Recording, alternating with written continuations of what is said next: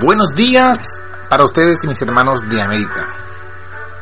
Buenas buenas tardes a mis hermanos de Italia y el resto de Europa. Buenas noches, mis queridos hermanos del Medio Oriente y del Asia. Bendiciones para todos donde quiera que se encuentren, aguardando la esperanza bienaventurada. La esperanza bienaventurada de la segunda venida de nuestro Señor Jesucristo. Les habla su querido hermano John García desde el centro mismo de Europa. En este momento me encuentro en España compartiendo con los hermanos de aquí, de este grupo remanente que el Señor nos ha permitido experimentar, vivir. Damos gracias a Dios por permitir estar viviendo en esta hora solemne de la historia de este mundo. Amén.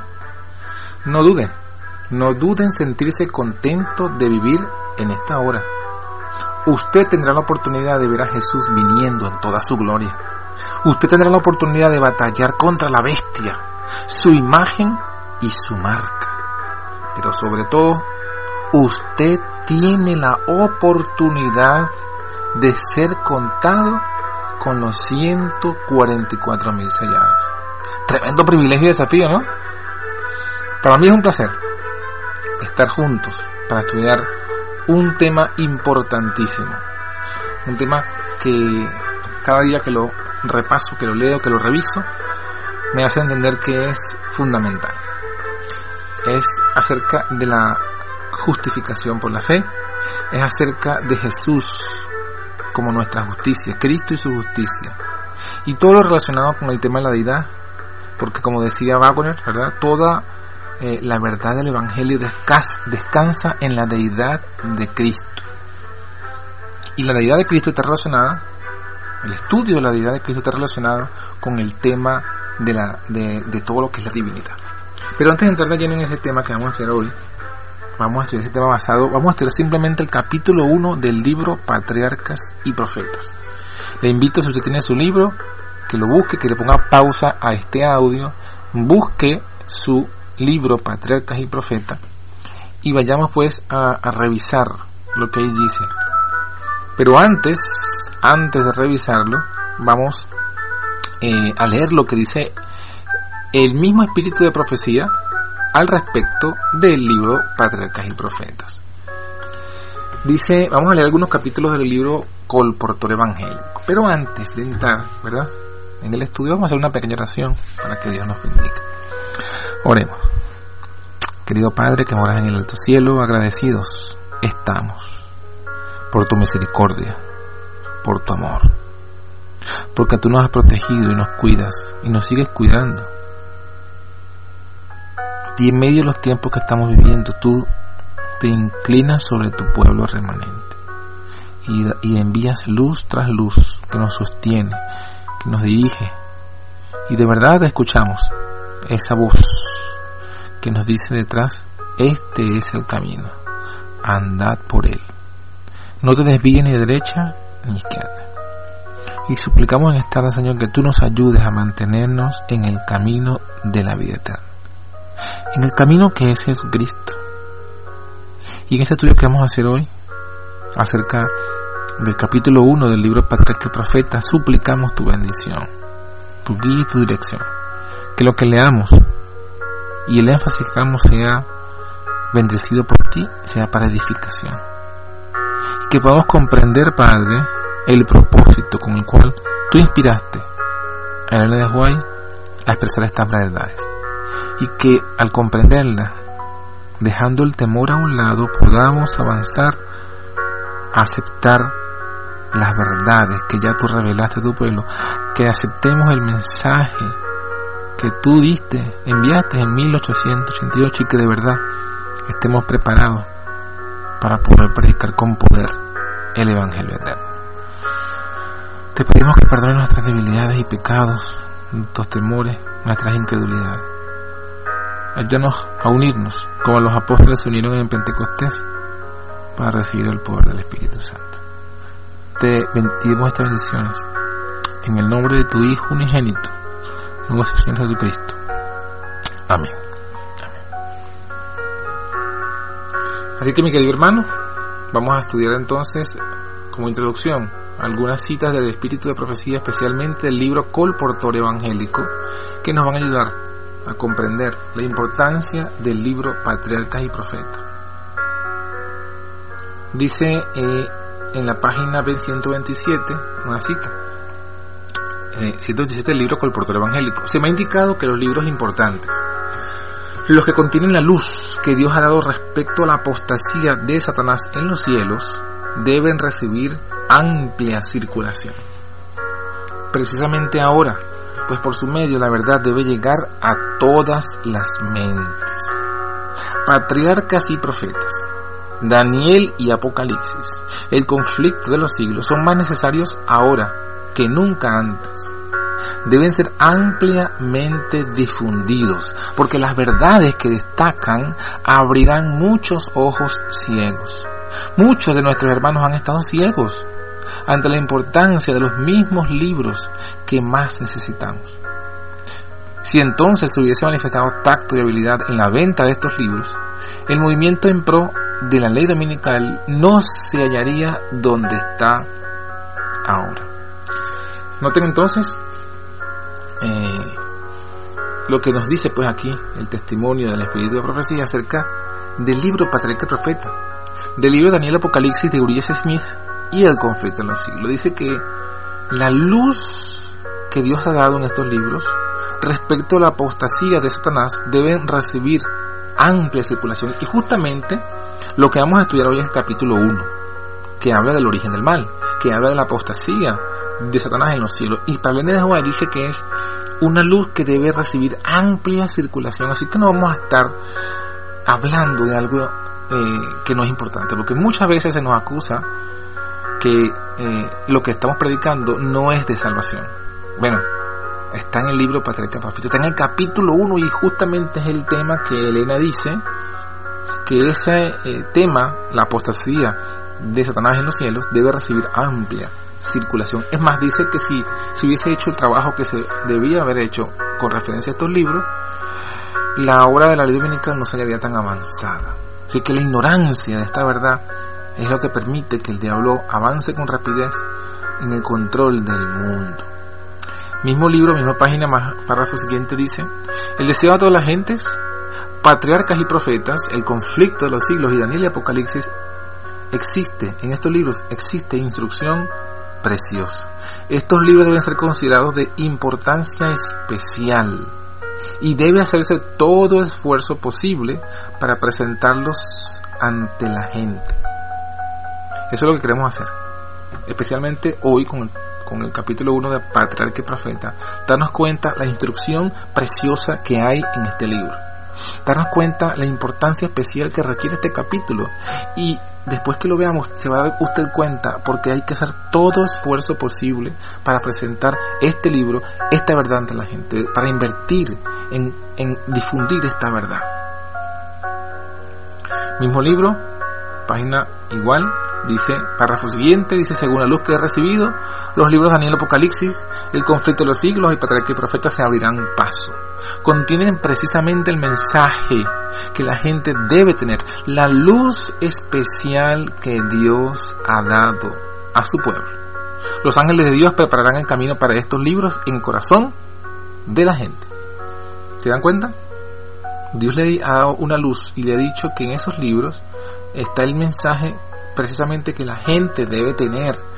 La luz especial que Dios ha dado a su pueblo, mi querido hermano, si tú eres parte del pueblo de Dios, tú necesitas esta luz.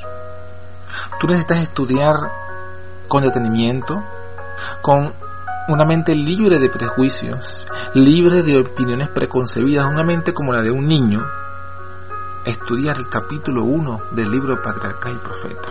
Estudiar eh, también, que es algo parecido al capítulo 30 del conflicto de los siglos, que se titula El origen del mal y del dolor. Del libro de Daniel Apocalipsis, estudiar el, capítulo 12 de Apocalipsis, que justamente habla de la apostasía de Satanás en los cielos y del deseado mismo también. Así que hermanos, necesitamos enfatizar estas verdades que vamos a estudiar hoy. Dice en la página 128 del Colportorio Evangélico, Dice, patriarcas y profetas el conflicto de los siglos y el deseado de toda la gente deben venderse por doquier. Estos libros contienen verdad para este tiempo, una verdad que debe ser proclamada en todas partes del mundo. Nada ha de obstaculizar su venta. ¿Se da cuenta? La verdad para este tiempo, la verdad presente es el capítulo 1 de Patriarca y Profeta, el capítulo 30 del, conflicto. Todo, todo el libro. Así que si nosotros tomamos un capítulo que es lo que vamos a analizar hoy, también eso es verdad presente. No estamos aquí hablando de cosas que no son verdad presente. Lo que no es verdad presente, mi querido hermano, es lo que predica Ullón. Eso no es verdad presente. Eso es pura fábula, pura chuchería espiritual. Y estamos cansados de eso. Ah, pero como es dulce, justamente, como es dulce, la gente le gusta.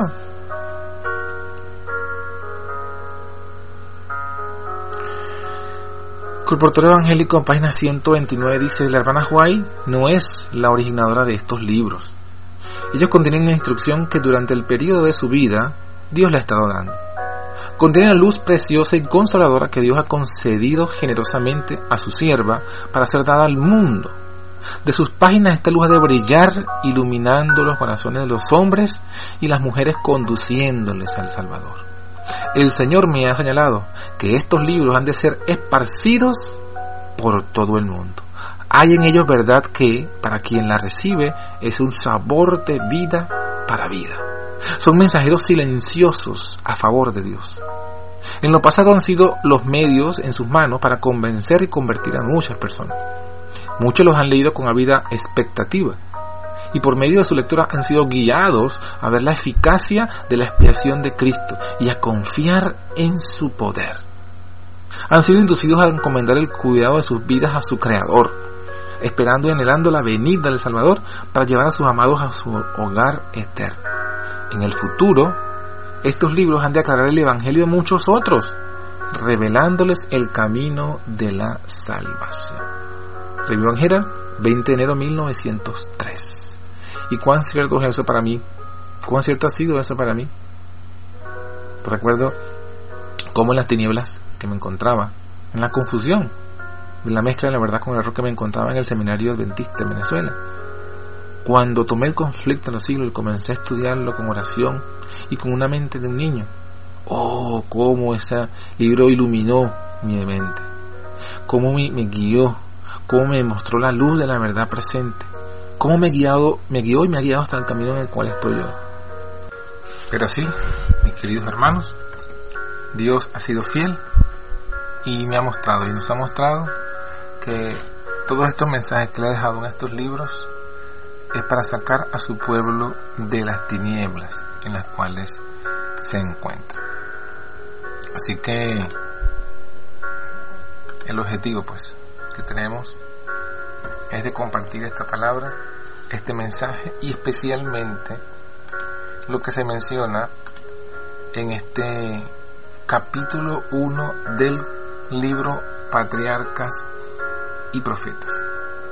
Así que pues sin más introducción, pasemos a que, a que veamos el mensaje de Dios contenido en el libro Patriarcas y Profetas. Vamos al libro capítulo, al libro Patriarcas y Profetas, capítulo 1, titulado El origen del mal. Dice, Dios es amor. Su naturaleza y su ley son amor. Lo han sido siempre y lo serán siempre. El alto y sublime, el que habita la eternidad, cuyos caminos son eternos, no cambia. En él no hay mudanza ni sombra de variación. Cada manifestación del poder creador es una expresión del amor infinito. La soberanía de Dios encierra plenitud de bendiciones para todos los seres creados. El salmista dice, tuyo eres el brazo potente, fuerte es tu mano, exaltada tu diestra, justicia y derecho son el cimiento de tu trono, misericordia y verdad van delante de tu rostro. Bienaventurado el pueblo que sabe aclamarte, andará Jehová a la luz de tu rostro. En tu nombre se alegrará todo el día y en tu justicia será enaltecido. Porque tú eres la gloria de su potencia. Jehová es nuestro escudo, nuestro rey es el santo de Israel. La historia del gran conflicto entre el bien y el mal, desde que principió en el cielo hasta el final, abatimiento de la rebelión y la total extirpación del pecado es también una demostración del inmutable amor de Dios. El soberano del universo no estaba solo en su obra benéfica. Tuvo un compañero, un colaborador que podía apreciar sus designios y que podía compartir su regocijo al brindar, al brindar felicidad a los seres creados. En el principio era el verbo y el verbo estaba con Dios y el verbo era Dios. Este estaba en el principio con Dios. Juan 1, versículos 1 y 2. Cristo, el verbo, el unigénito de Dios, era uno solo con el Padre eterno, uno solo en naturaleza, en carácter y en propósitos. Era el único ser que podía penetrar en todos los designios y fines de Dios. Se llamará su nombre admirable, consejero, Dios fuerte, Padre eterno, príncipe de paz. Sus orígenes se remontan al inicio de los tiempos, a los días de la eternidad. Isaías 9:6 y Miqueas 5:2. Y el Hijo de Dios, hablando de sí mismo, declara: Jehová me poseía al principio de su camino, ya de antiguo, antes de sus obras. Eternamente tuve la primacía cuando establecía los fundamentos la tierra con él estaba yo ordenándolo todo. Yo era su delicia cada día y me recreaba delante de él en todo tiempo. Entonces notemos que ya en el segundo párrafo del capítulo 1 del libro Patriarca Profeta, comenzando el libro, comenzando la serie del libro, porque este libro es el primero de una serie de cinco tomos que, que eh, son conocidos pues como patriarcas y profetas, el, tomo 1, el tomo 2 es profetas y reyes, el tomo 3 eh, es eh, el deseado de todas las gentes, el tomo 4 es Hechos de los Apóstoles. Y el tomo 5 es el conflicto de los siglos. Y ahí se abarca pues toda la historia eh, bíblica, desde desde desde el Génesis hasta el Apocalipsis. En este tomo número uno, que es Patriarcas y Profetas, dicen en el segundo párrafo, encontramos como lo primero fundamental que Elena de White fue inspirada a escribir, hablar acerca del origen del mal. Y va al principio y dice que desde el principio el soberano del universo no estaba solo. Pero luego lo que menciona es que tuvo un solo compañero, un solo colaborador. Y dice que ese único compañero era Cristo.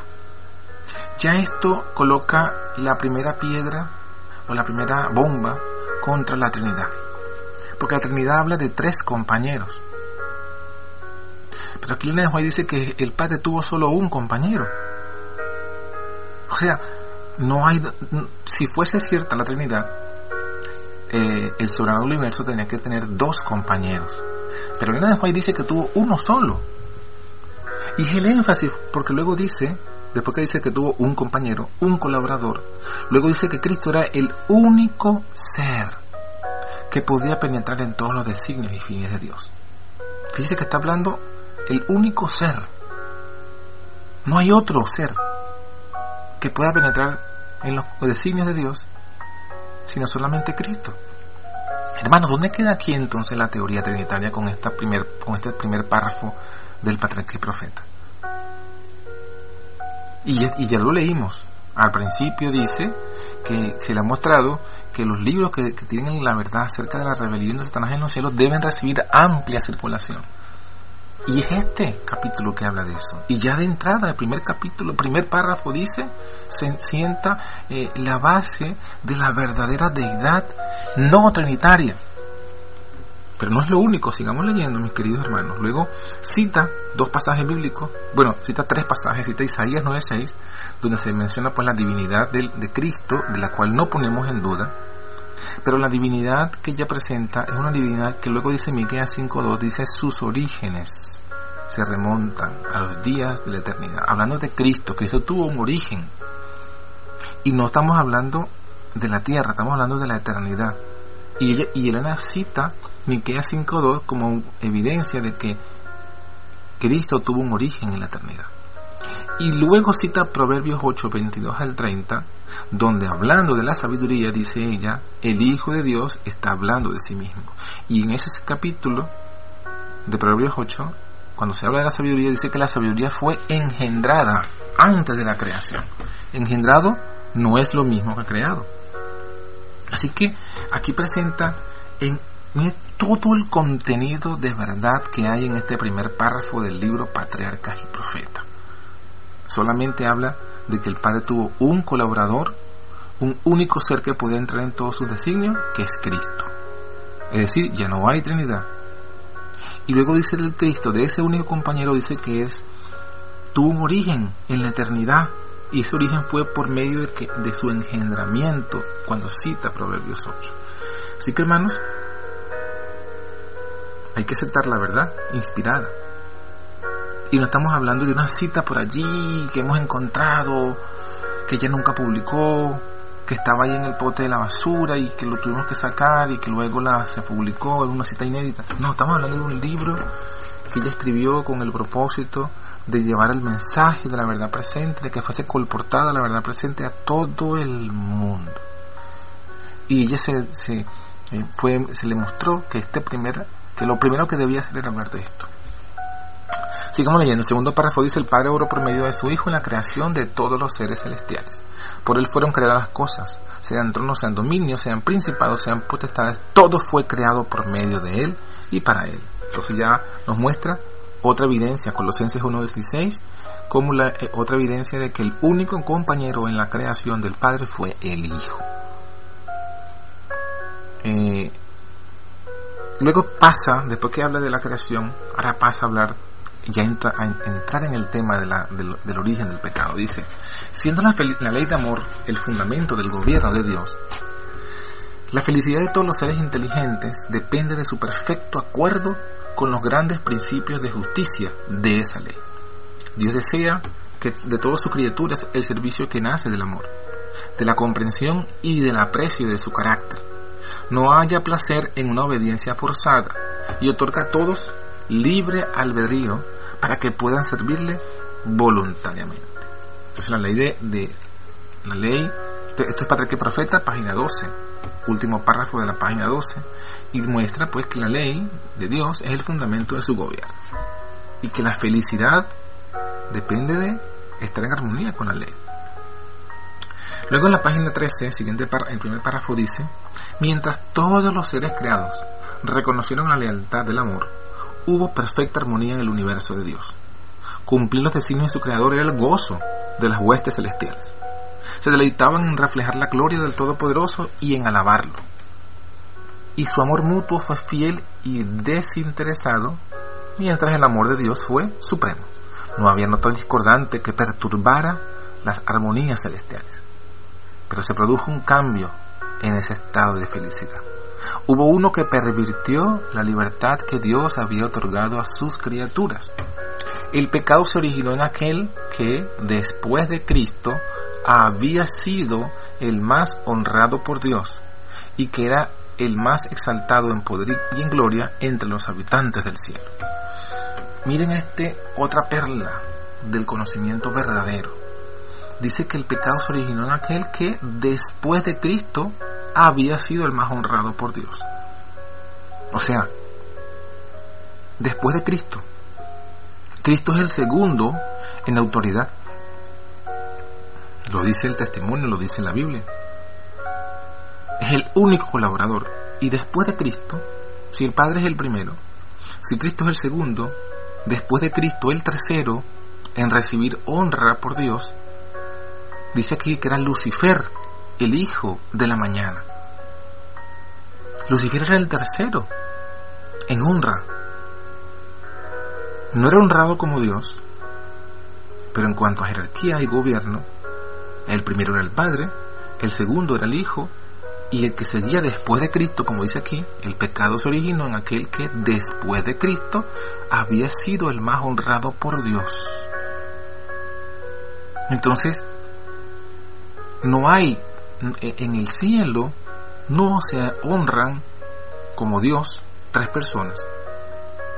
Solo como Dios se honran dos personas, el Padre y el Hijo.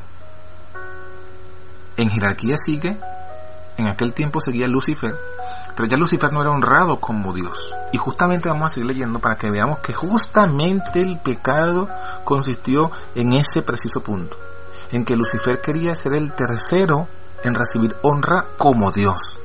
Él no quería solamente la honra que recibía como querubín. Porque una, es la gloria o una es la honra que recibe Dios como Dios y otra es la honra que reciben los ángeles o los seres humanos según eh, eh, el lugar que Dios le coloca. Es decir, como dice Romanos, Romanos dice eh, que debemos pagar a todo lo que debemos. Al que honra debemos darle honra, a un rey, a un presidente, a un primer ministro, a los padres, dice honra a tu padre y a tu madre, a las autoridades, tienen su honra.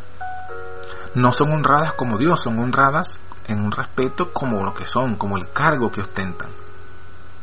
Y Lucifer tenía su honra. Era el que eh, era una honra, eh, digamos, como dice aquí, era el más honrado por Dios después de Cristo. No era honrado como Dios, ni como hijo de Dios, pero era honrado como el hijo de la mañana, como el principal de los querubines cubridores. Y sigamos leyendo entonces Padre que Profeta. Dice Lucifer, el hijo de la mañana, era el principal de los querubines cubridores, santo e inmaculado. Estaba en la presencia del gran creador, y los incesantes rayos de gloria que envolvían al Dios eterno caían sobre él. Miren eso, qué hermoso, ¿no? Así ha dicho Jehová el Señor, tú eras el sello de la perfección, lleno de sabiduría y de acabada hermosura. En Edén, en el huerto de Dios estuviste. De toda piedra preciosa era tu vestidura. Tú, querubín grande, protector, yo te puse en el santo monte de Dios. Allí estuviste y en medio de las pruebas de las piedras de fuego te paseabas. Perfecto eras en todos tus caminos, desde el día en que fuiste creado hasta que se halló en ti maldad. Ezequiel 28, 12 al 15, Padre que Profeta, página 13, párrafo 1. Hasta allí, vamos bien. Pero fíjense el otro punto que ya acabamos, que, que, Elena acaba de establecer. En el primer capítulo del Patriarca y Profeta, primer libro. El tercero en jerarquía, el tercero en honra, después de Cristo, era Lucifer. No era aquí no se dice que se honraba al Espíritu Santo como la tercera persona de la divinidad. Y, y hay que aclarar para que los que están escuchando esto, si creemos en la existencia del Espíritu Santo. Elena de Juan misma cree en el Espíritu Santo, en su existencia. Pero veamos lo que está explicando aquí, para que quitemos de nuestra mente todas las telarañas del vino de Babilonia en este punto que se nos ha enseñado. ¿Se nos ha enseñado? Bueno, ni se nos ha enseñado. La gente que entra a la iglesia asume que lo que aprendió en la iglesia católica o en la iglesia evangélica es tal cual como fue aprendido la Trinidad sigue siendo válida. Y como la Iglesia Adventista no eh, dice una cosa ni la otra, la gente asume que la Iglesia Adventista es trinitaria y de hecho es trinitaria hoy día. Pero vamos aquí a la profeta de, que Dios levantó para este movimiento, en el primer libro que Dios le inspiró y presenta eh, conceptos inspirados, verdades inspiradas que no son, no están y no pueden estar de ninguna forma en armonía con la doctrina trinitaria. Entonces, eso nos hace entender que algo hay malo con la doctrina de la Trinidad. Que el concepto que se da, que dan los trinitarios del Espíritu Santo no es el concepto que está, no es el concepto inspirado. Y nosotros sí creemos en el Espíritu Santo, pero tenemos un concepto que no es el concepto trinitario. Vamos a seguir viendo cuál es el concepto que, que, de aquí se deduce.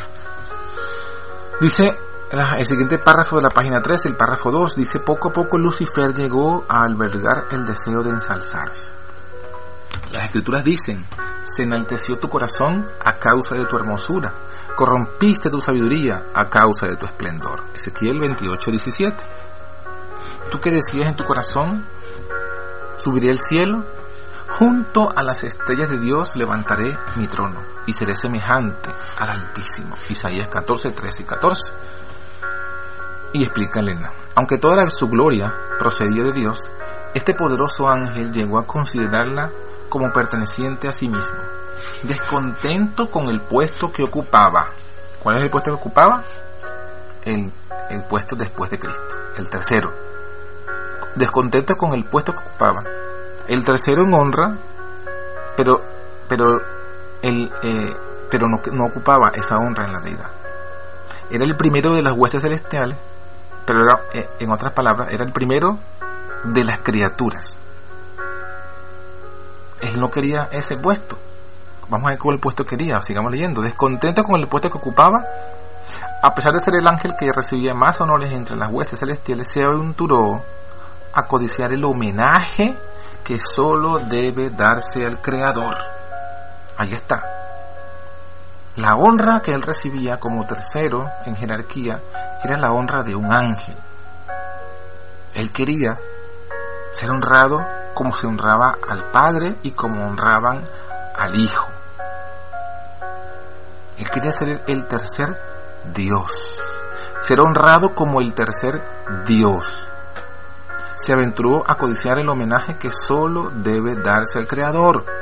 En vez de procurar el ensalzamiento de Dios como supremo en el afecto y lealtad de todos los seres creados, trató de obtener para sí mismo el servicio y la lealtad de ellos. Y codiciando, atención con esta otra parte, con esta cita, con este pensamiento del libro, codiciando la gloria con que el Padre Infinito había investido a su Hijo, este príncipe de los ángeles aspiraba al poder que únicamente pertenecía a Cristo. Padre que Profeta, página 13, párrafo 2. Ahí está, hermanos. Ahí está cuál es el origen del pecado, en qué consistió el pecado original en el cielo. Él, él codició la gloria que el Padre le dio al Hijo y él aspiraba el poder que únicamente pertenecía y pertenece a Cristo. En otras palabras, él quería ser otro Cristo. Por eso es que él es el anticristo y por eso es que él en la tierra levantó un anticristo. La palabra anticristo significa el prefijo anticristo, anti significa contra Cristo y en lugar de Cristo. O sea, él se opone a Cristo porque usurpa a Cristo. Él quería ser otro hijo de Dios. Él quería recibir la misma honra que recibía el Hijo y el poder que únicamente pertenece a Cristo. Y ahí es cuando uno se pregunta, ¿cuáles son todos?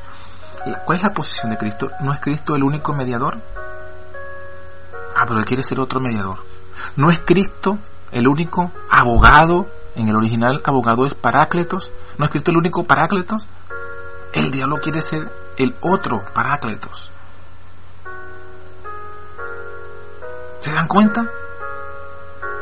Se ora, Jesús enseñó que se ora al Padre y se, eh, en el nombre, únicamente en el nombre de Jesús. Pero hoy en día se ora al Padre en el nombre no de Jesús, sino de otro dan cuenta que el, que, el objetivo original del, del diablo en el cielo lo está logrando a través de la doctrina trinitaria?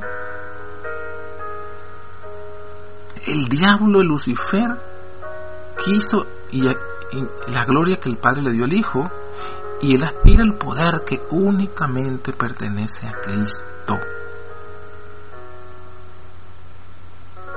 Sigamos leyendo. Ahora la perfecta armonía del cielo estaba quebrantada la disposición de Lucifer de servirse a sí mismo en vez de servir a su creador despertó un sentimiento de honda aprensión cuando fue observada por quienes consideraban que la gloria de Dios debía ser suprema. Reunidos en un concilio celestial, los ángeles rogaron a Lucifer que desistiera de su intento. El Hijo de Dios presentó ante él la grandeza, la bondad y la justicia del Creador y también la naturaleza sagrada e inmutable de su ley. ¿Por qué? Porque el primer mandamiento de la ley de Dios dice no tendrás dioses ajenos delante de mí. Un tercer Dios es un Dios ajeno. Porque solamente el Padre es el único Dios verdadero. Y el Padre soberano ha dado la orden, adoren a su Hijo, a su unigénito, a su único Hijo. No hay ninguna orden donde el Padre diga, adoren al Espíritu Santo. Adoren a un tercer ser. No lo hay. El único que quiso ser adorado como un tercer Dios fue Lucifer. Lo estamos leyendo, hermano, en el libro Patriarcas y Profetas. Aquí no estamos especulando ni imaginando, estamos leyendo. usted verá, si usted cree que este libro fue inspirado por Dios, si usted cree que este es profeta, usted tiene que aceptar esta verdad y quitarse de su mente todas esas, todas esas tradiciones y argumentos trinitarios que los pastores mal llamados adventistas de hoy día han inventado contrario a esto que estamos leyendo. Dios mismo, dice, continúa leyendo, Dios mismo había establecido el orden en el cielo. ¿Cuál es el orden? Primero, el Padre como Dios. Segundo, el Hijo como Jesús como el Hijo de Dios. Tercero, Lucifer como ángel, no como Dios, no un tercer Dios. Tercero, en jerarquía, pero no era tercer Dios. Era el primero de las criaturas. Pero aquí dice que Lucifer, dice, Dios mismo había establecido el orden en el cielo, y al separarse de él, Lucifer deshonraría a su creador y acarrearía la ruina sobre sí mismo. O sea, e, el ataque, el ataque, el, pecado consistió y consiste en, establecer un nuevo orden distinto al orden que Dios estableció en el cielo. Hermanos, es muy claro es muy claro, yo no sé cómo no lo podemos ver, ni entender, ni aceptar. Que estamos ciegos. Estamos, estamos oh, eh, cegados por la tradición. Estamos siguiendo, haciéndonos eco de la rebelión de Lucifer. Y estamos pagando pastores rebeldes al orden del cielo rebeldes al espíritu de profecía, rebeldes a la palabra del Señor. Sigamos leyendo Patrick el profeta, dice, pero la amonestación, hecha con misericordia y amor infinitos, solamente despertó un espíritu de resistencia, como pasa exactamente hoy día. Lucifer permitió que su envidia hacia Cristo prevaleciera y se afirmó más en su rebelión. ¿Y cuál era su rebelión? Él quería ser otro Cristo, él quería ser el tercero en la deidad. Cristo era el primero, perdón, Dios era el primero, Cristo era el segundo, y Él quiere ser un tercero en la deidad. Es decir, otro como Cristo, otro igual a Cristo, otro adorado como Cristo, otro honrado como Cristo. Esa fue la rebelión, ahí lo está diciendo, lo estamos leyendo, hermano. ¿Saben qué? Él no se rebeló contra el sábado en el cielo. Él se rebeló contra el primer y el segundo mandamiento. Él se rebeló contra el orden en el cielo, que era el Padre el número uno, como Dios, Jesús el número dos, como Hijo de Dios, y él mismo, Lucifer, como el tercero en jerarquía, pero no tercer Dios. Era el primero, la primera criatura. Ese era el orden, ese es el orden de Dios. Y él se rebeló contra ese orden, pero su, su propuesta, su modificación era la primera criatura, coloquémosla como un tercer Dios, como otro Cristo, como otro Paráclitos, como otro mediador. Ese fue, ese es el orden del diablo. Sigamos leyendo Patrick el Profeta que dice en la página 13, en el párrafo, eh, perdón, en la página 14, párrafo 1 dice, el propósito de este príncipe de los ángeles llegó a ser disputar la supremacía del Hijo de Dios y así poner en tela de juicio la sabiduría y el amor del Creador. Aquí lo está diciendo. ¿Cuál es la rebelión? La rebelión es disputar la supremacía del Hijo de Dios. Ser un anticristo ser un anticristo. Y el concepto trinitario del Espíritu Santo, ojo, atención con lo que digo para que no se añada ni se quite mi palabra. El Espíritu Santo es el Espíritu de Dios. Es santo, es divino. Pero lo que estamos diciendo es que el concepto trinitario del Espíritu Santo hace del Espíritu un tercer Dios que no está aquí en, la inspiración. Hace del Espíritu Santo un tercero en ser adorado, que no está aquí. Hace del Espíritu Santo, esa, esa doctrina trinitaria hace del Espíritu Santo un tercer ser que disputa la sola supremacía del Hijo. Si no escucha lo que explican los trinitarios, dicen que el Espíritu también intercede. Entonces tenemos dos intercesores, ya no es uno solo. Ya no es Cristo el, supremo intercesor, sino que ahora hay otro intercesor. Entonces, ¿qué vemos allí? Lo que estamos viendo es que la doctrina trinitaria hace del Espíritu Santo un, un anticristo. Exactamente. La doctrina trinitaria, ojo, la doctrina trinitaria hace del Espíritu Santo un anticristo. Porque hace del Espíritu Santo alguien que usurpa los atributos, la posición y la obra de Cristo. El Espíritu Santo no es un anticristo. El Espíritu Santo es el Espíritu de Cristo, es el Espíritu de Dios. Es el representante de Cristo en la tierra. Es el mismo Cristo, lo dice otra cita de Espíritu Mesías, pero despojado de la personalidad humana. Pero estos trinitarios, inspirados por Lucifer, hacen del Espíritu Santo un anticristo. ¿Por qué? Porque Lucifer ha modificado esta doctrina para lograr, por medio de esta doctrina, lo que él fue su rebelión original. ¿Cuál fue? Disputar la supremacía del Hijo de Dios. Y así poner en tela de juicio, continúo leyendo, así poner en tela de juicio la sabiduría y el amor del Creador.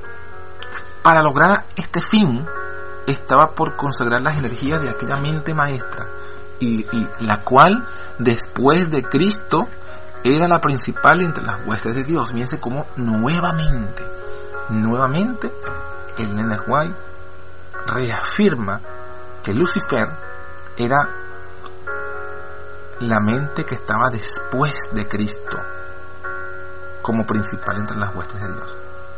¿Se dan cuenta? la, la hueste de los ángeles no adora al Espíritu Santo. La hueste de los ángeles no coloca al Espíritu Santo como un tercer ser que está en una jerarquía celestial.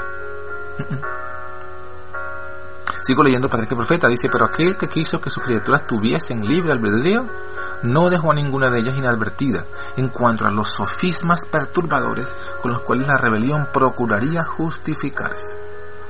Antes de que la gran controversia iniciara, debía presentarse claramente a todos la voluntad de aquel cuya sabiduría y bondad eran la fuente de todo su regocijo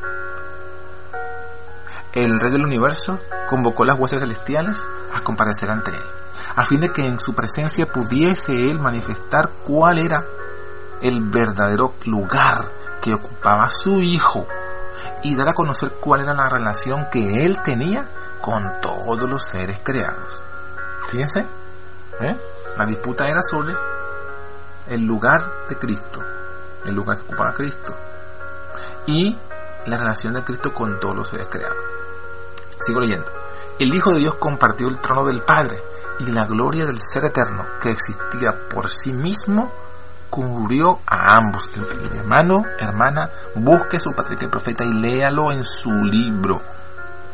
Dice que el Hijo de Dios compartió el trono del Padre y la gloria del Ser Eterno que existía por sí mismo cubrió a ambos. Y la palabra ambos es dos. Así que aquí está mostrándonos la verdadera deidad es el Padre, es el Hijo y es la gloria que cubrió a ambos. Ahí está. Esa es la verdadera deidad. El Padre, el Hijo, dos personas y la gloria del Padre que los cubrió a los dos. Que cubrió a ambos y ambos son dos. Hermano, ahí está. ¿Dónde está aquí un tercer ser? que comparte el trono del Padre y del Hijo. ¿Dónde está? Este fue una, este fue una, una, una, un concilio de todo el universo para manifestar claramente la posición del Hijo. ¿Cómo iba a faltar aquí el Espíritu Santo? si fuese un tercer ser como lo presentan los trinitarios. ¿Cómo podría faltar? No podría faltar. Y si no está aquí es porque no es un tercer ser. Ah, que dirán, ah, pero es que tú estás negando que, el, Espíritu Santo. No, no, no lo estoy negando. El Espíritu Santo existe. lo, que no, lo que no existe es como un tercer ser. El Espíritu Santo existe, mas no existe como un tercer ser. El Espíritu Santo existe como el Espíritu, porque eso es lo que dice la Biblia que es, Espíritu, Espíritu del Padre, el Espíritu de Cristo, es la gloria. Aquí está. ¿Dónde está el Espíritu Santo? Aquí está, en la cita que acabamos de leer. Es la gloria que cubrió a ambos. Ese es el Espíritu Santo. No, pero no es un tercer ser. Es la gloria del Padre que cubre al Padre y cubre al Hijo. Sigamos leyendo la cita. Alrededor del trono se congregaron los santos ángeles, una vasta e innumerable muchedumbre, millones de millones, y los ángeles más elevados, como ministros y súbditos, se regocijaron en la luz que de la presencia de la deidad caía sobre ellos. Ante los habitantes del cielo reunidos, el rey declaró que ninguno excepto Cristo, el Hijo unigénito de Dios, podía penetrar en la plenitud de sus designios y que a éste le estaba encomendada la ejecución de los grandes propósitos de su voluntad. ¿Será que el Padre miente? Porque los trinitarios hacen el Padre mentiroso. Porque aquí dice que el Padre dijo que ninguno sino Cristo, ningún otro ser, ningún otro ser sino Cristo es el que puede penetrar en sus designios. Pero los trinitarios dicen, no, es mentira esto, no es el único ser, también el Espíritu Santo penetra en los plenitudes de los designios de Dios. Entonces, ¿mienten ellos o miente la ley de Juan? ¿Mienten ellos o miente la Biblia? ¿Qué va a hacer usted, hermano? ¿Va a seguir apoyando una mentira? ¿Usted cree de verdad que este libro es inspirado? Entonces escúchelo. Ante los habitantes del cielo reunidos, el rey declaró que ninguno, excepto Cristo, el Hijo unigénito de Dios, podía penetrar en la, la plenitud de sus designios y que a éste le estaba encomendada la ejecución de los grandes propósitos de su voluntad. Ninguno sino Cristo. Y esto es, es una respuesta a la propuesta de Lucifer. Lucifer quería ser como otro Cristo, quería ser el tercero en la deidad. Y el Padre dijo, no hay tercero en la deidad. El único hijo mío es Cristo. El único que, que, se puede adorar es mi hijo. El único que comparte mi gloria es el hijo. El único que ejecuta mi voluntad es el hijo. No hay otro. Por eso es que dice que es el unigénito, único único engendrado de Dios, no hay otro, único hijo engendrado de Dios.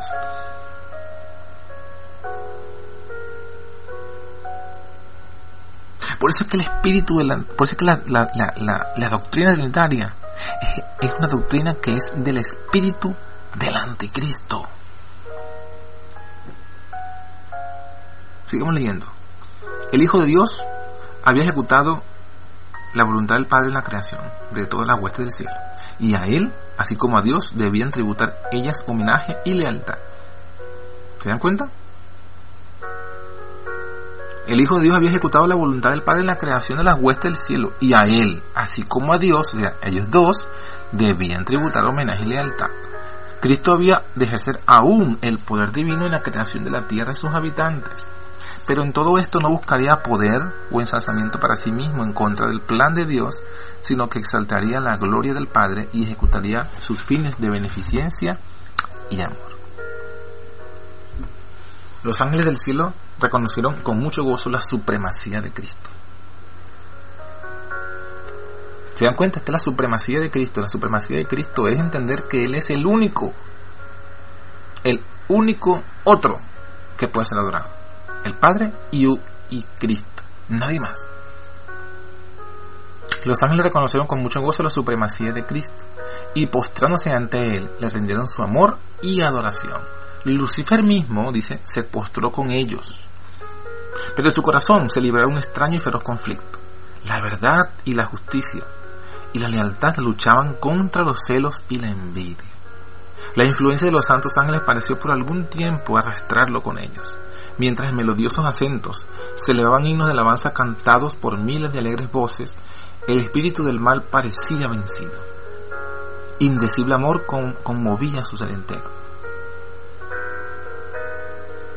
al igual que los inmaculados adoradores, dice aquí, y léalo, página 15, Patrick Profeta, al igual que los inmaculados adoradores, su alma se llenó de amor hacia el Padre y el Hijo. Lucifer mismo sabía que la verdadera adoración es, hacia el Padre y el Hijo. Es él quien estaba proponiendo otra adoración.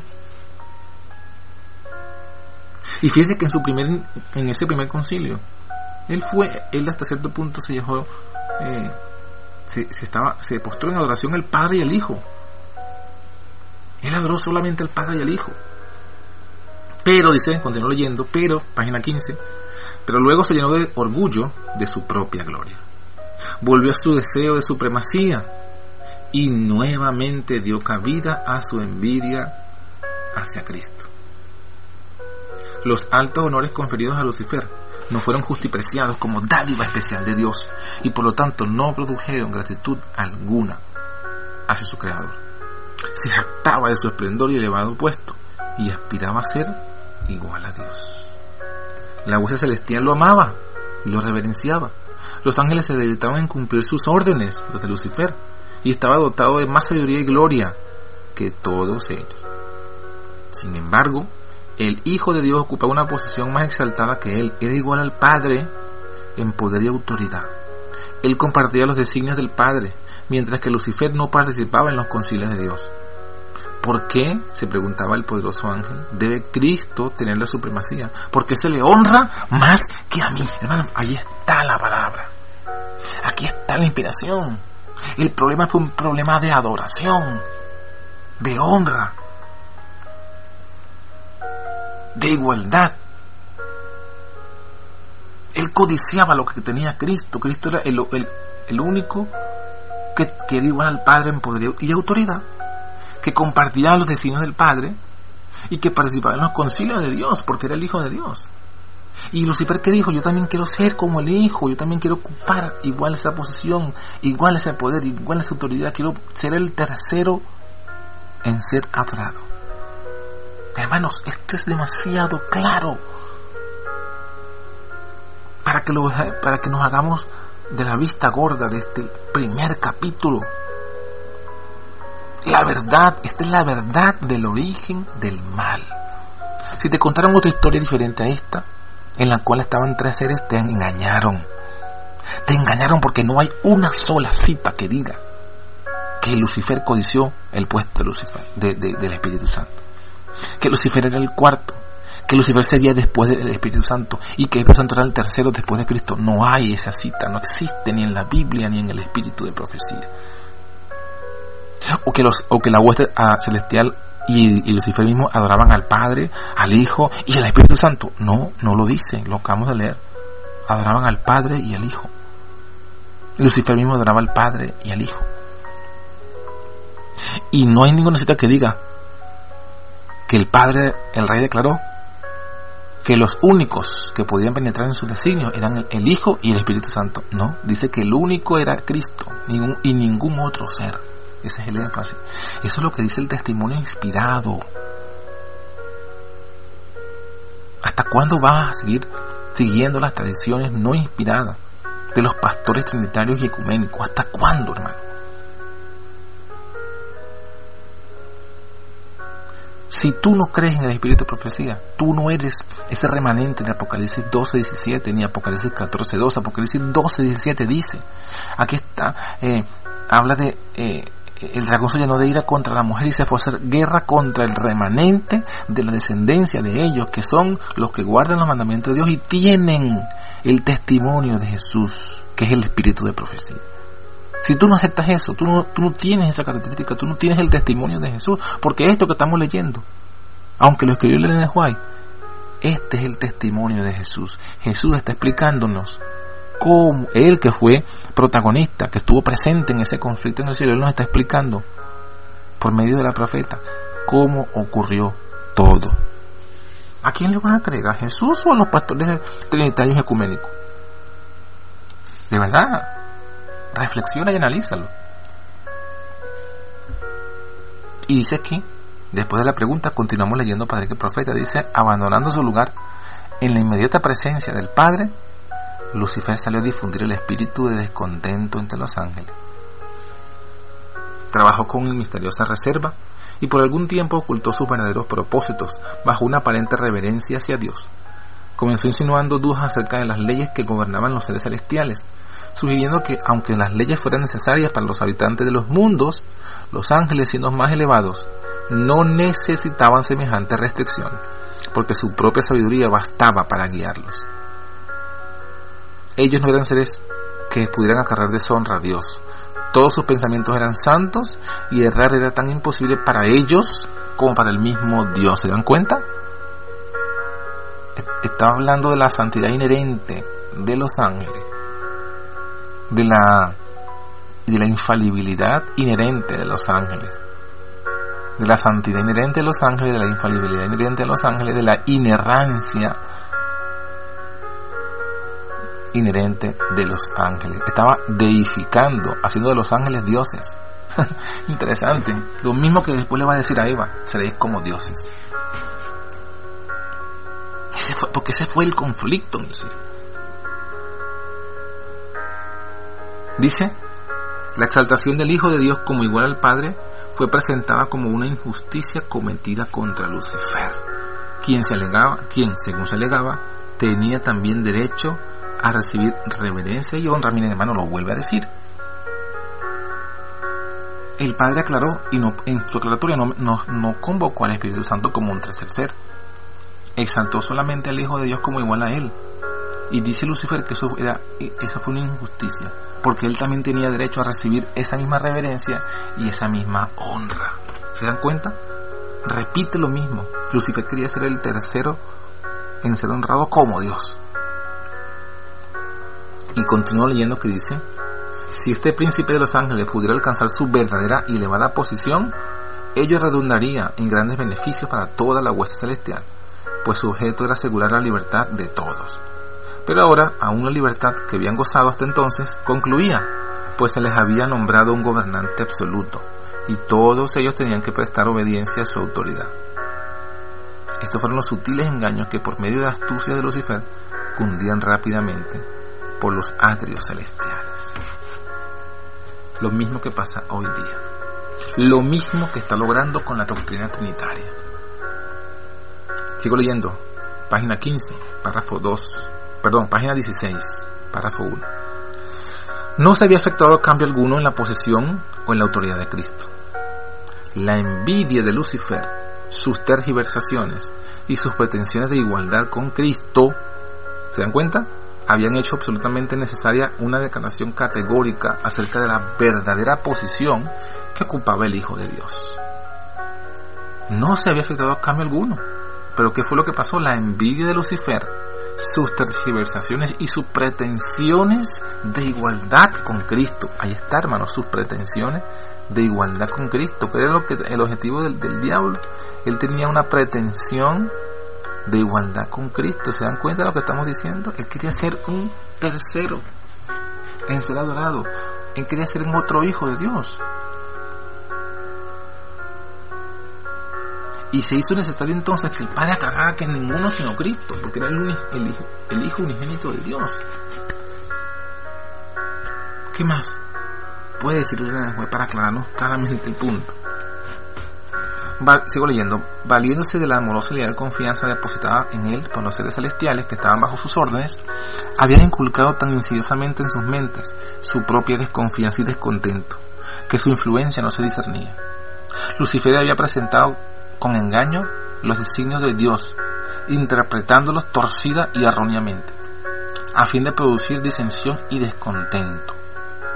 Con astucia inducía a sus oyentes a que expresaran sus sentimientos. Luego, cuando así convenía a sus intereses, repetía estas declaraciones en prueba de que los ángeles no estaban del todo en armonía con el gobierno de Dios. Mientras aseveraba tener perfecta lealtad hacia Dios, insistía en que era necesario que se hicieran cambios en el orden y en las leyes del cielo para asegurar la estabilidad del gobierno divino. ¿Se dan cuenta? Quería cambiar el orden del dos, el Padre y el Hijo, por un orden de tres, Padre, Hijo y Lucifer. Ese era el orden.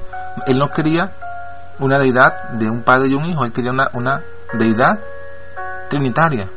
¿Por qué?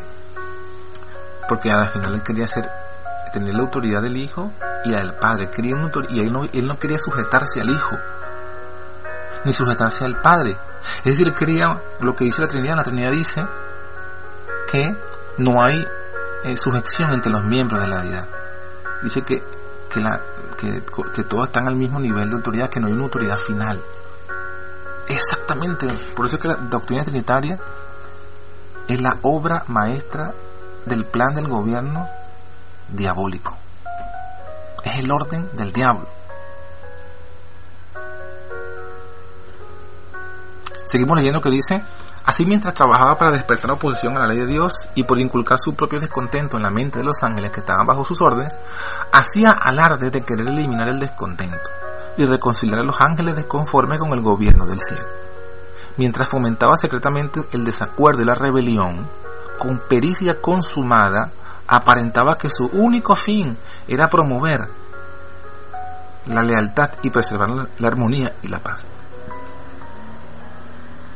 Página 16, párrafo 3, dice, el espíritu de descontento se había encendido y hacía su funesta obra. Aunque no había rebelión abierta, el desacuerdo aumentaba imperceptiblemente entre los ángeles. Algunos recibían favorablemente las insinuaciones de Lucifer contra el gobierno de Dios. Aunque habían estado en perfecta armonía con el orden que Dios había establecido, ahora estaban descontentos. ¿Te dan cuenta? El problema fue un problema de orden. Por eso es que en el arca del pacto del cielo también está una vara de no una vara de Aarón, sino la vara de Cristo, que simboliza, así como la vara de Aarón simbolizaba el cambio de orden que querían establecer Coré, Datán y Abirán, porque decían que ellos también justamente, así como Lucifer decía que los ángeles eran santos, todos, y que no necesitaban de estar sujetos a nadie, así Coré decía que ellos también eran santos. Así como Lucifer quería penetrar en, en, el, en, lo más profundo del lugar santísimo, en la mente de Dios, en los concilios de Dios. hay un lugar, aunque Lucifer estaba como querubín, él no podía entrar en esos concilios entre el Padre y el Hijo. Bueno, así tan querían entrar en el, eran levitas que no podían entrar en el santuario, ellos querían entrar en el santuario. Por eso es que esa, esa, esa vara de simboliza la rebelión contra el orden del cielo. Y se continuó leyendo, aunque previamente habían estado en perfecta armonía con el orden de Dios, el Padre y el Hijo, únicos en ser adorados como Dios, Lucifer honrado como la primera criatura, aunque estaban en, en armonía con ese orden, estaban ahora descontentos y se sentían desdichados porque no podían penetrar los inescrutables designios de Dios. Les desagradaba la idea de exaltar a Cristo. Estaban listos para respaldar la demanda de Lucifer de que él tuviera igual autoridad que el Hijo de Dios. Ahí está. Hermanos, ahí está. ¿Cuál era la demanda de Lucifer? Patriarcas y profeta, página 16, párrafo 3 la demanda de Lucifer de que él tuviera igual, igual autoridad que el Hijo de Dios. ¿Se dan cuenta? Y eso es lo que hace la doctrina trinitaria, hace del Espíritu Santo. Otro ser que tiene igual autoridad que el Hijo de Dios. Otro ser que debe ser igual adorado como el Hijo de Dios. Otro ser que no está sujeto ni al Padre ni al Hijo, porque están al mismo nivel de autoridad. Esa es toda la doctrina de la Trinidad responde a las demandas de Lucifer en el cielo, en su rebelión. Pero los ángeles que permanecieron leales y fieles, continúo leyendo, los ángeles que permanecieron leales y fieles apoyaron la sabiduría y la justicia del decreto divino. Y así trataron de reconciliar al descontento Lucifer con la voluntad de Dios. Cristo era el Hijo de Dios, página 17. Había sido uno con el Padre antes que los ángeles fueran creados. Siempre estuvo a la diestra del Padre. Su supremacía, tan llena de bendiciones para todos aquellos que estaban bajo su benigno dominio, no había sido hasta entonces disputada. La armonía que reinaba en el cielo nunca había sido interrumpida. ¿Por qué debía haber ahora discordia? Los ángeles leales podían ver solamente terribles consecuencias como resultado de esta disensión. Y con fervientes súplicas, con fervientes súplicas, dice allí, aconsejaron a los descontentos a renunciar de su propósito y a mostrarse leales a Dios mediante la fidelidad de su gobierno. Con gran misericordia, según su carácter divino, Dios soportó mucho tiempo a Lucifer. El espíritu de descontento y desafecto no se había conocido antes en el cielo. Era un elemento nuevo, extraño, misterioso e, e inexplicable. Lucifer mismo al principio no entendía la verdadera naturaleza de sus sentimientos. Durante algún tiempo había temido dar expresión a los pensamientos y a las imaginaciones de su mente. Sin embargo, no los desechó. No veía el alcance de su extravío. Para convencerlo de su error, se hizo cuanto esfuerzo podían sugerir la sabiduría y el amor infinitos. Se le probó que su desafecto no tenía razón de ser, y se le hizo saber cuál sería el resultado si persistía en su rebeldía. Lucifer quedó convencido de que se hallaba en, el error. Vio que justo es Jehová en todos sus caminos y misericordioso en todas sus obras. Salmos 145, 17. Que los estatutos divinos son justos y que debía reconocerlos como tales ante todo el cielo. De haberlo hecho, podría haber salvado, haberse salvado a sí mismo y a muchos ángeles. Todavía no había sido desechado completamente la lealtad a Dios aunque había abandonado su puesto de querubín protector. Si hubiera querido volver a Dios, reconociendo la sabiduría del Creador y conformándose con ocupar el lugar que se le asignó en el gran plan de Dios, habría sido restablecido en su puesto. Había llegado el momento de tomar una decisión final. Él debía someterse completamente a la divina soberanía o colocarse en abierta rebelión. Casi, casi decidió volverse sobre sus pasos, pero el orgullo el orgullo no se lo permitió. Era un sacrificio demasiado grande para quien había sido honrado tan altamente, el tener que confesar que había errado, que sus ideas y propósitos eran falsos, y someterse a la autoridad que había estado presentando como injusta. Un creador compasivo, deseoso de manifestar piedad hacia Lucifer y sus seguidores, procuró hacerlo retroceder del abismo, de la ruina, al cual estaban a punto de lanzarse.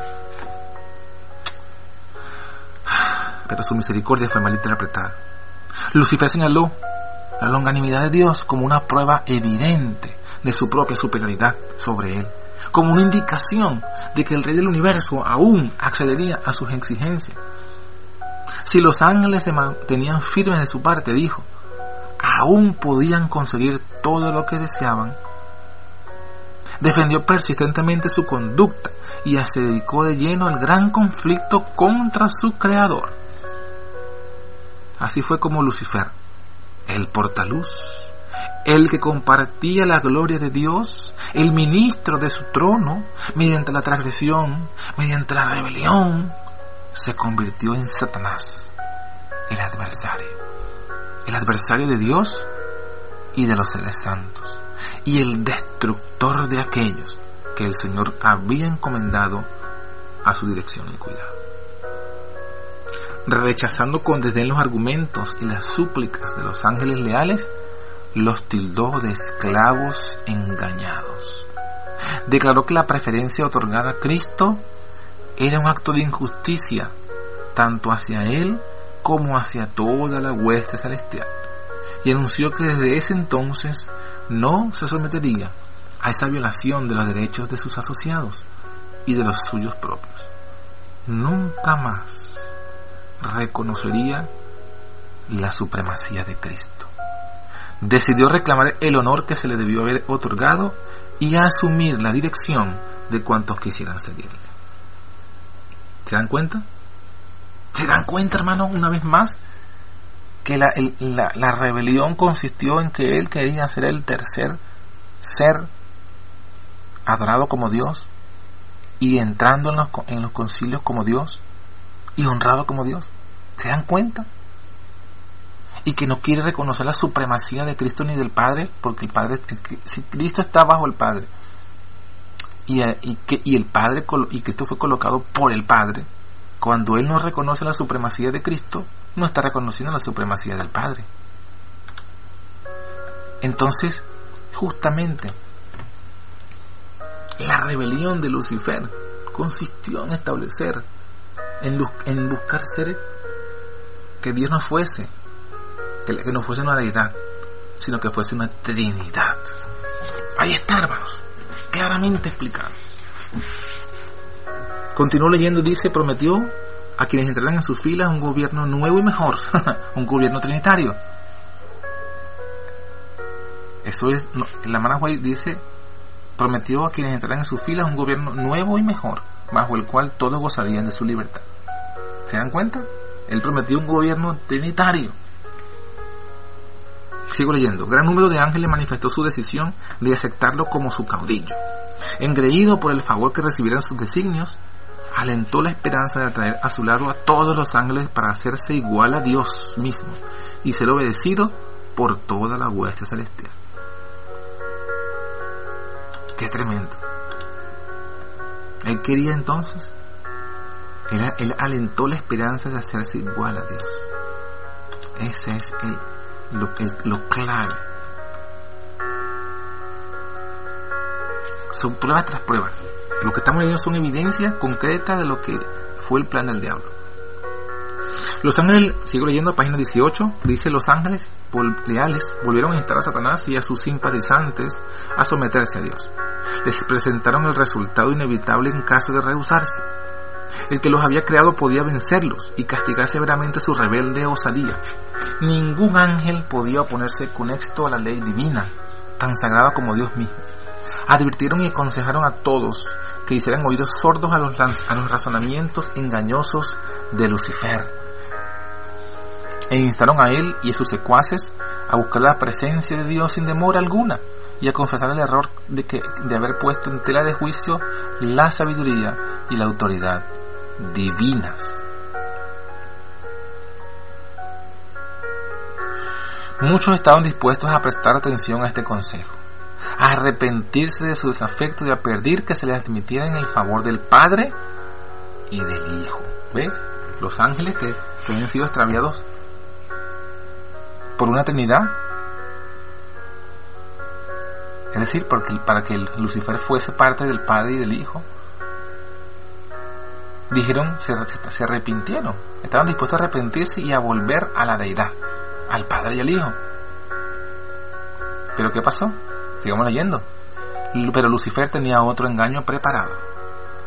El poderoso rebelde declaró entonces que los ángeles que se habían unido habían ido demasiado lejos para retroceder, que él estaba bien enterado de la ley divina y que sabía que Dios no los perdonaría. Declaró que todos aquellos que se sometieran a la autoridad del cielo serían despojados de su honra y degradados. En cuanto a él se refería, estaba dispuesto a no reconocer nunca más la autoridad de Cristo. Manifestó que la única salida que les quedaba a él y a sus seguidores era declarar su libertad y obtener por medio de la fuerza los derechos que no se les quiso otorgar de buen grado. En lo que concernía Satanás mismo, era cierto que ya había ido demasiado lejos en su rebelión para retroceder. Pero no ocurría lo mismo con aquellos que habían sido cegados por sus engaños. Para ellos el consejo y la súplica de los ángeles leales abrían una puerta de esperanza les abría una puerta de esperanza. Y si hubieran atendido la advertencia, podrían haber escapado del lazo de Satanás. Pero permitieron que el orgullo, el amor a su jefe y el deseo de libertad ilimitada los dominasen por completo. Y los ruegos del amor y la misericordia divinos fueron finalmente rechazados. Es decir, no aceptaron la deidad del Padre y el Hijo, sino que aceptaron una Trinidad, donde Satanás también fuese honrado, como era el Padre y el Hijo. Continuó leyendo y dice, página 19, Dios permitió que Satanás continuara su obra hasta que el espíritu de ese afecto se transformó en abierta rebelión. Era necesario que sus planes se desarrollasen en toda su plenitud para que su verdadera naturaleza y tendencia fueran vistas por todos. Como querubín ungido, Lucifer había sido altamente exaltado, era muy amado por los seres celestiales y su influencia sobre ellos era poderosa. El gobierno de Dios incluía no solo a los habitantes del cielo, sino también a los de los mundos que había creado. Y Lucifer llegó a la conclusión de que si pudiera arrastrar a los ángeles celestiales en su rebelión, podría también arrastrar a todos los mundos. Él había presentado su punto de vista astutamente, haciendo uso de sofismas y engaños para lograr sus fines. Su poder para engañar era enorme. Disfrazándose con un manto de mentira, había obtenido una ventaja. Todo cuanto hacía estaba tan revestido de misterio que era muy difícil revelar a los ángeles la verdadera naturaleza de su obra. Hasta que ésta no estuviera plenamente desarrollada, no podría manifestarse cuán mala era, ni su desafecto sería visto como rebelión. Aún los ángeles leales no podían discernir bien su carácter, ni ver a dónde se encaminaba su obra. Al principio Lucifer había encauzado sus tentaciones de tal manera que él mismo no se comprometía. A los ángeles a quienes no pudo atraer completamente a su lado los acusó de ser indiferentes a los intereses de los seres celestiales. Acusó a los ángeles leales de estar haciendo precisamente la misma labor que él hacía. Su política era confundirlos con argumentos sutiles sobre los designios de Dios. Cubría de misterio todo lo sencillo. Fíjense que el diablo es astuto con los misterios y la Trinidad se declara como un misterio. Cubría de misterio todo lo sencillo y por medio de astuta perversión ponía en duda las declaraciones más claras de Jehová.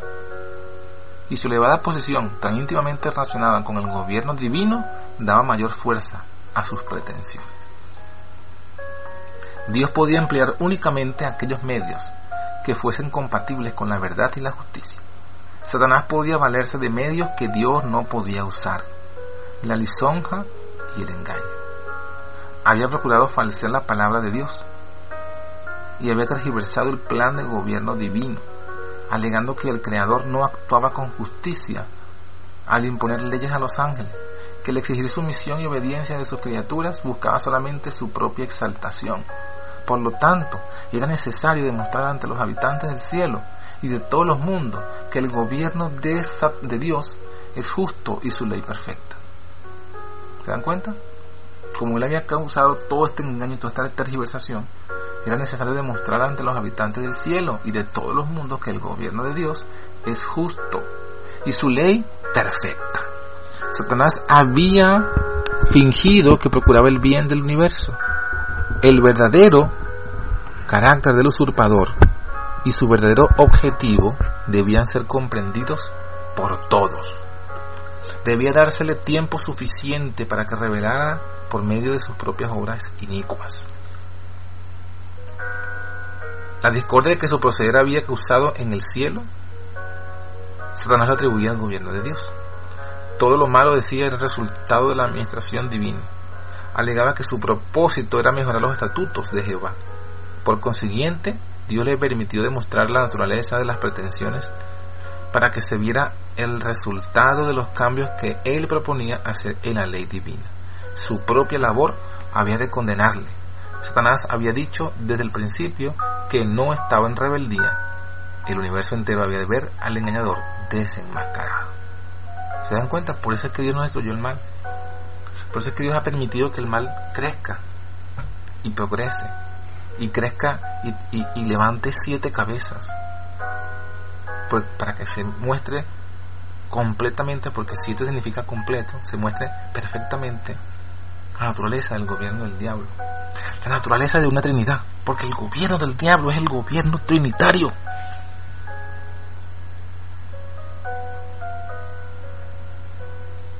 Aún cuando, sigo leyendo, aún cuando Satanás fue arrojado del cielo, la sabiduría infinita no lo aniquiló, puesto que solo el servicio inspirado por el amor puede ser aceptable para Dios, la lealtad de sus criaturas debe basarse en la convicción de que es justo y misericordioso.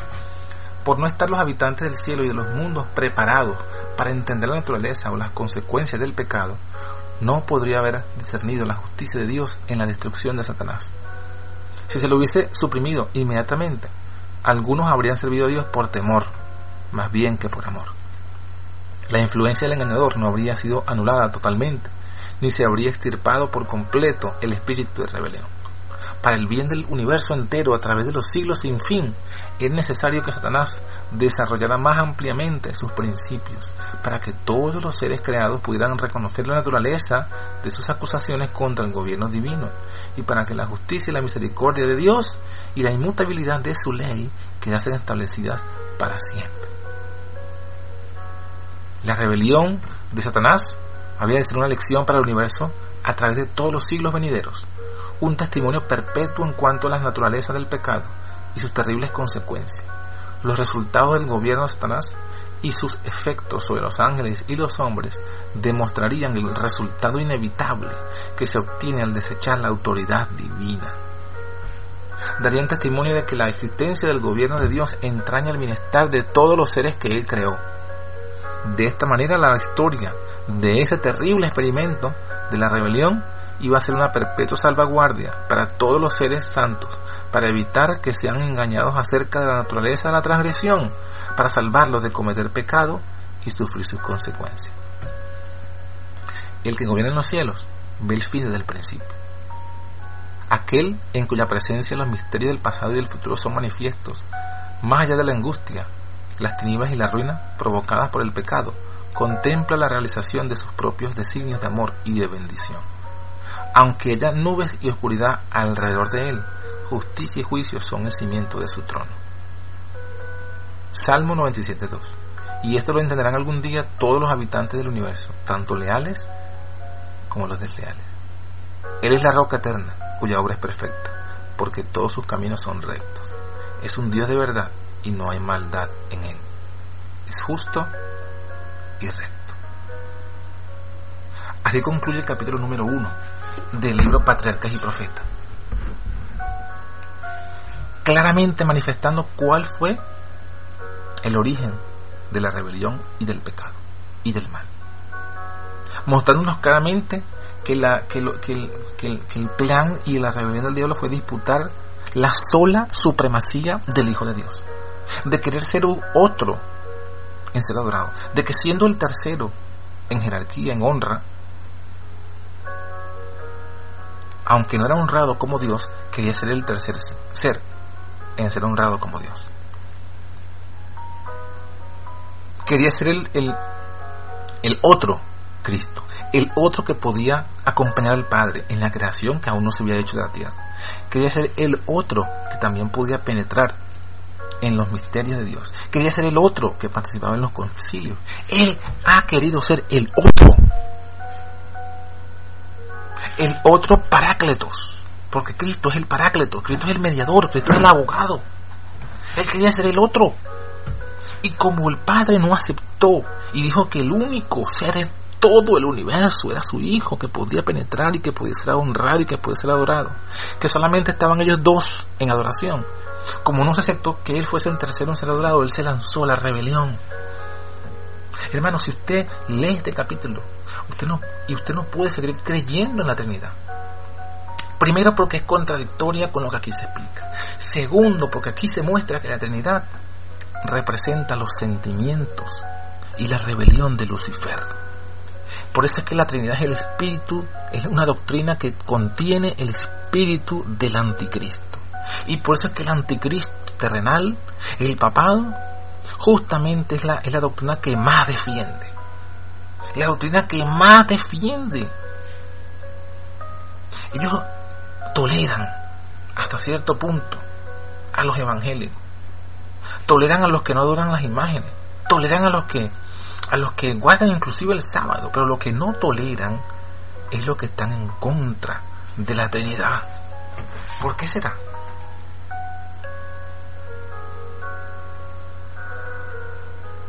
¿O es que acaso olvidamos la historia? Si tú crees en el espíritu de profecía, si tú crees en el testimonio que Jesús está dando aquí, y si quieres ser parte de ese remanente de Apocalipsis 12, 17, que cree esto, que cree en el testimonio de Jesús y por consiguiente cree en el capítulo 1 del patriarca y profeta tal como aquí está explicado, te invito a que renuncie a la doctrina diabólica de la Trinidad. Pero vamos a estudiar Vamos a estudiar luego el capítulo 2 de Patriarcas y Profetas, cotejado con primeros escritos, con la educación, con historia de la redención. Y vamos a ver quién fue el colaborador del Padre en la creación de la tierra. Y seguiremos estudiando otros capítulos importantes de estos cinco libros del Espíritu de Profecía que ya mencionó, del deseado, del conflicto, para que veamos que en todos estos libros no existe tal cosa como una Trinidad, no existe tal cosa como una tercera persona literal que debe ser adorada como Dios. Existe sí el Espíritu Santo, existe sí la personalidad del Espíritu Santo, porque personifica al Padre y al Hijo porque nos trae la presencia personal del Padre y el Hijo, pero no tiene una personalidad individual y separada de ellos. Es una personalidad, pero ¿cuál personalidad? La personalidad del Hijo. Así que te invito, te invito a que continúes estudiando. Te invito a que, a que le ores al Dios, creador del cielo y de la tierra, al Padre, en el nombre del Hijo, a que, a que tú le pidas que te muestre estas cosas que te hagan salir del engaño diabólico y católico, que te, que te purifique de esos errores paganos y papistas que hoy están en la iglesia. Si tú sientes la voz de Dios que está llamando, no endurezcas tu corazón. Te invito a creer. Padre, damos gracias por el testimonio que nos das testimonio de Jesús. Por haber, como dice ella misma, haber preservado la vida de tu mensajera por más de 70 años. Haberle dado fuerza a escribir estos libros, Señor. Nosotros creemos de verdad que lo que hemos leído es palabra tuya. Y allí claramente hemos entendido que en tu gobierno y en tu orden solo se adora a ti como el Padre y a tu Hijo. Ayúdanos, Señor, a adorarte verdaderamente en espíritu y en verdad. Que dejemos la falsa adoración trinitaria que se nos ha enseñado. Que, se, que dejemos la falsa adoración triteísta. Que dejemos la falsa adoración a un Dios triuno, porque tú no eres un Dios triuno, Señor, porque esa palabra no está en la Biblia. Porque aunque ciertamente hay un trío celestial, porque estás tú, el Padre, está el tú, tu Hijo, está tu Espíritu Santo, que son tres. Sin embargo, no son tres personas literales, sino que es tú, tu Hijo y la gloria de tuya, que los cubre a ustedes dos, Padre, que es tu Espíritu Santo. Ayúdanos a entender estas cosas. Ayúdanos a dejar a un lado los prejuicios, las tradiciones y las doctrinas del hombre y aprender como buenos veranos de ti y de tus escritos inspirados. Te pido por aquellos que escuchen este audio, para que realmente puedan ser tocados por ti. Te lo pido en el nombre de Jesús. Amén. Querido hermano, le ha hablado su hermano John García. Si desea comunicarse conmigo para alguna conversar, preguntar algunas cosas al respecto de esto que hemos estado estudiando, escríbeme al WhatsApp. Y lo escribes así.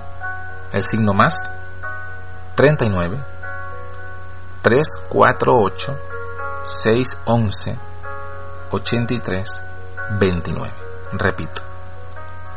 Signo más 39 348 611 83 29.